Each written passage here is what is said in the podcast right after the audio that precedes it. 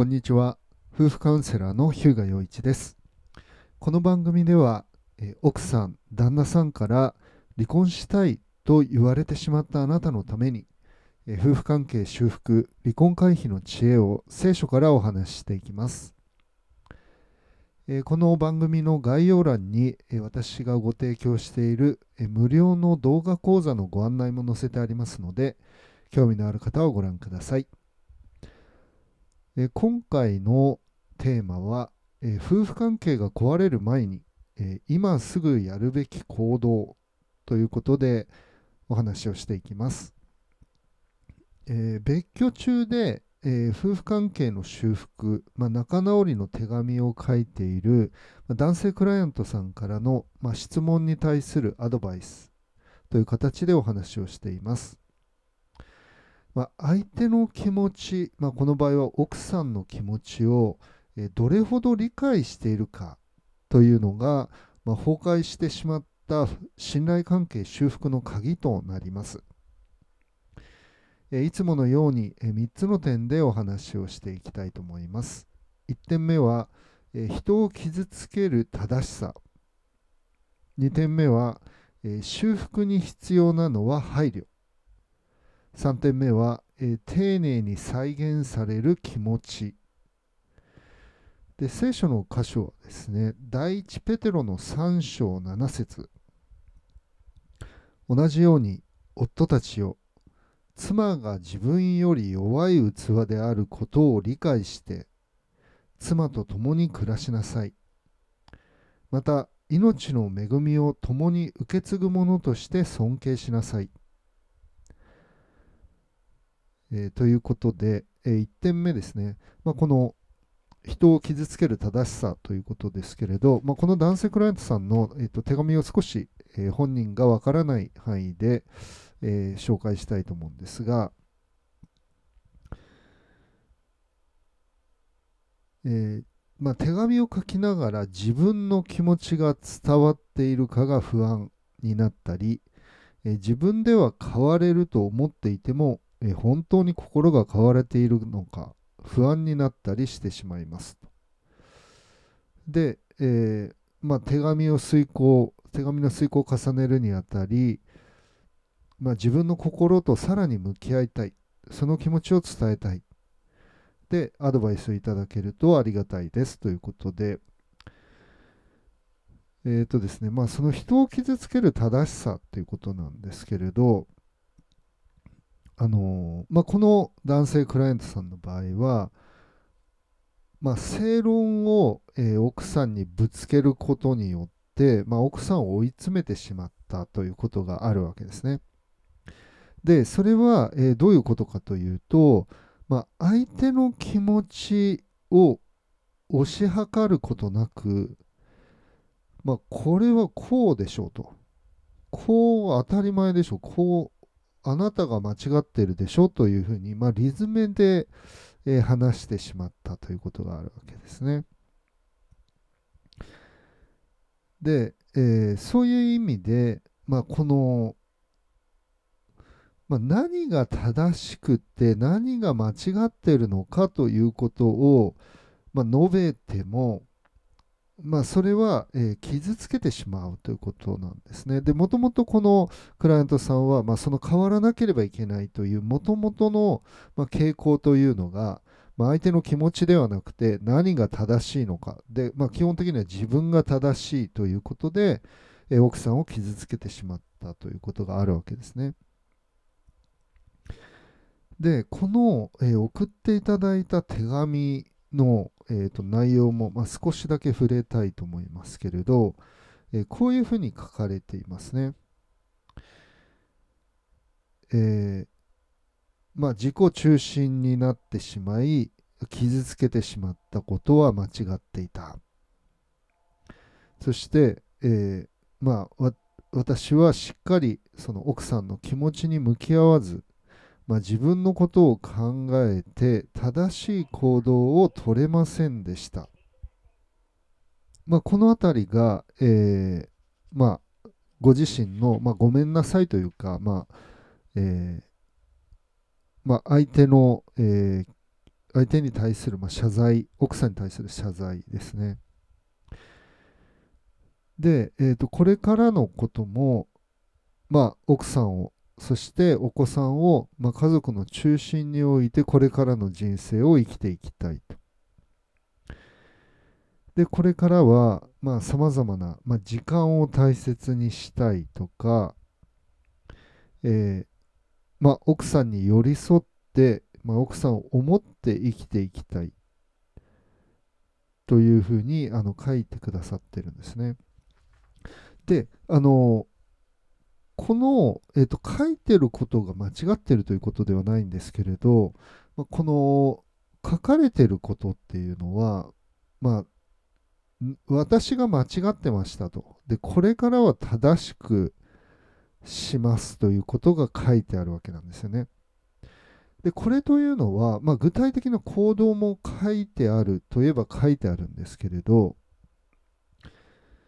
まあ、いわゆる、えー、行動について触れられている。で、行動が、えっと、間違っていた行動から、えー、正しい行動に変わりますよというふうに言ってるんですよね。で、えーと、これ自体はあの悪くないんですけど、いわゆる正論なんですよね。まあそうでしょうねと。いうことなんです。あのこれから誠意を尽くして誠心誠意やってきますっていうふうに言ってるので、まあ、どちらかというとちょっとあの厳しい言い方になってしまうんですが、まあ、このなんか政治家がなんかその答弁してるっていうイメージ、まあ、そのようなちょっとこう寄り添うと言葉では言ってるんですけどあの実際には寄り添ってない内容まあ、文面になってしまっているということですね。で、そこの部分がご自身でも、まあ、不安になっておられると思うんですね。これ気持ちが伝わってる、もしくは自分は変わってるのかなというのが、あの、あの本当厳しい言い方なんですけれど、まあ、十分変われてないということがこの文面からよくわかるわけです。で、どうしたらいいのか。まあ、今すぐやるべき行動って書きましたけれど、あのまあ、この2番と3番目のポイントで、まあ、それを、え、お伝えしていきたいと思うんですけれど、あ今すぐやるべき行動っていうのは、このタイトルに書いたということですね。まあ、先ほど申し上げた、えー、部分なんですけれど、で2点目は、まあ、さっき、えー、書きましたけれどああの、申し上げましたけれど、この聖書の言葉なんですよね。え2点目、え修復に必要なのは配慮ということです。で、これはまあカウンセリングの中でも、あの、一つのセッションを用いて、まあ、費やした部分なので、あのこのクライアントさんにとっては、まあ、フォローアップというか、あの復習になるわけですけれど、夫たちを妻が自分より弱い器であることを理解して妻と共に暮らしなさいと書いてありますので、あの配慮というのは、まあ、相手を理解するということなんですよね。特に相手の弱さを理解するということです。で、それはどういうことなのかというと、あの、傷つけたっていうことを、その外側の事実としてではなくて、えっと、内側で何が起こっていたのかということを思いやってあげるっていうことなんですよね。傷つけたって言うけれど、こういうことです。奥さんの気持ちとしては。傷つけたって言うけれど、本当に私の気持ち分かってるの？と。本当にどんなに悲しかったのか。どんなに辛かったのか。どんなに寂しかったのかあなた分かってるの？っていうことを、え奥さんは思うんですよね。でなぜならその気持ちの部分が理解されていないとあの本当の意味で変わることはできないわけですよね。相手にどんなにあの相手の心がどれほど苦しかったのかということが相手の苦しみを自分のこととして捉えられなければ本当の意味で変わることはできないんですよね。だから修復に必要なのは、ま、配慮ということなんですけれど、まあ、相手の気持ちを知るということなんですよね。配慮というのは自分の、ま、考え、まあ、資料を配るというふうな字ですので、本当に相手の内側に入って気持ちを理解するということなんですよね。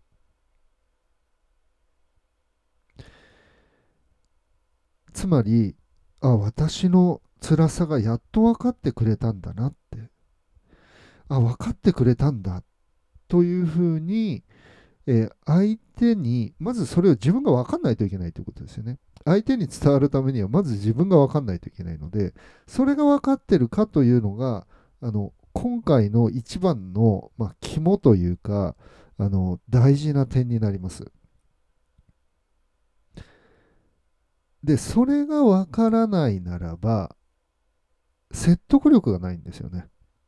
ですから、まあ、あのこの書いてくださった、この男性クライアントさんが書いてくださったあの手紙は説得力がない手紙なんです。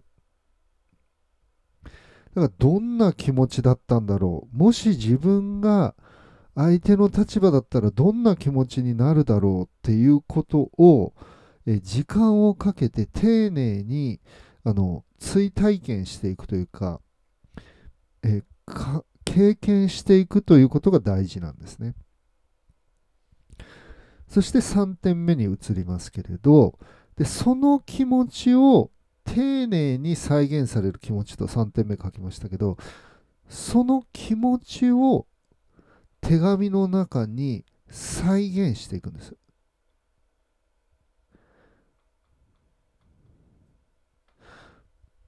僕が、ね、自分の意見を押し通して、まあ、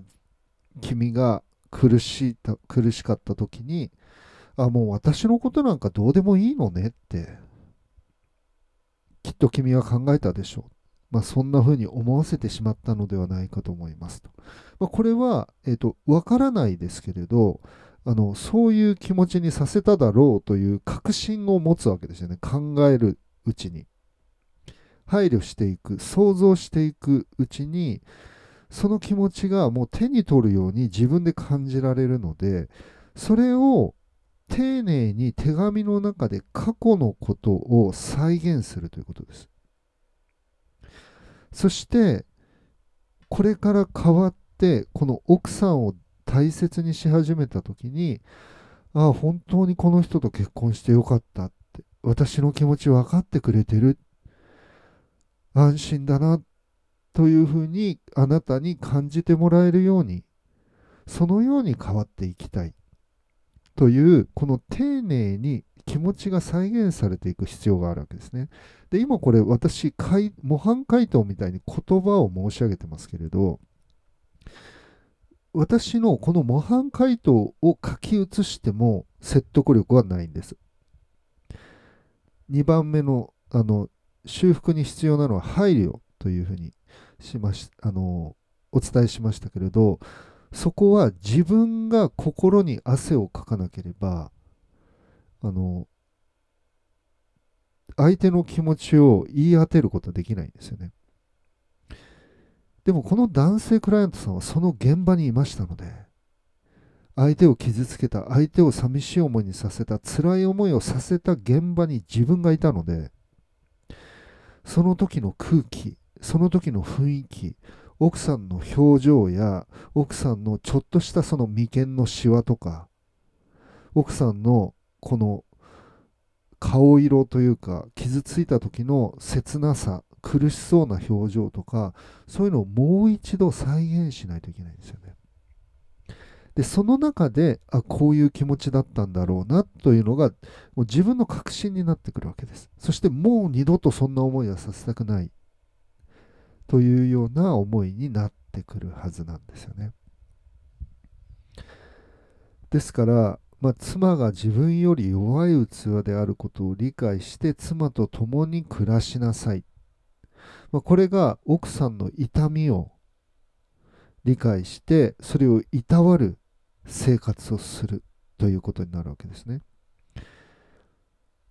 そして、まあ、その気持ちをこの手紙の中で伝えた時に、まあ、ここに書かれている。また命の恵みを共に受け継ぐものとして尊敬しなさい。つまりあ私のこと大切にしてくれてるんだな。大切にしようとしてくれてるんだなっていうことが伝わるようになる。ということなんですね。ですので、えー、まあ、このクライアントさんまあ、このあなたに向けてまず一番は話してますけれど、えーと送ってくださった手紙は、えー、なんか見出しだけがあって中身がない本みたいな感じです。ですけれど見出しは骨組みであってそこに肉付けしていく本当の中身を入れていくということなんですよね。でそれが、まあ、これから、えーと、金曜日の日に、まあ、金曜日というか、えーと今日があのこの録音をしているのは月曜日ですので、まあ、あと5日間ありますので、その5日後の、まあ、カウンセリングのセッションまでに、まあ、取り組んでいただきたいことなんですね。で、この番組を聞いてくださっているあなた、まあ、あのこのクライアントさん以外の皆さんには、まあ、この相手の気持ちを理解してその相手を大切にしたいんだっていう思いを丁寧に相手の気持ちを理解してそれを理解していることを丁寧に伝えていくということを、えー、ぜひ取り組んでいただきたいなと思います。はい。ということで、えー、今回は3つの点でお話をしました。夫婦関係が壊れる前に今すぐやるべき行動というのは、まあ、相手を傷つけてしまった自分のまあ、正しさ、独りよがりに気づく。1点目ですね。人を傷つける正しさ。2点目は修復に必要なのは配慮であるということ。相手の痛みや相手の苦しみを感情レベルで理解するということですね。そして3点目は丁寧に再現される気持ち。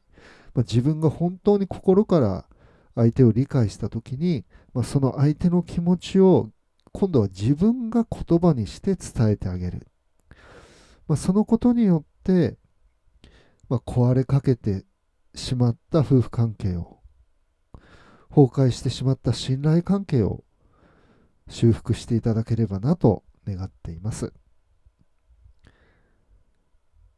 はい、えーこんえー、この、えー、番組の、えー、概要欄に冒頭でもお伝えしお伝えしましたけれど、え私がご提供している、え夫婦関係修復、離婚回避のための、え無料動画講座の、え案内が載せてあります。また、えカウンセリングなど、私のウェブ、えご提供している、えサービスが載っているウェブサイトのリンクも載せてありますので、興味のある方はご覧ください。それでは今日ここまでにしたいと思います。ありがとうございました。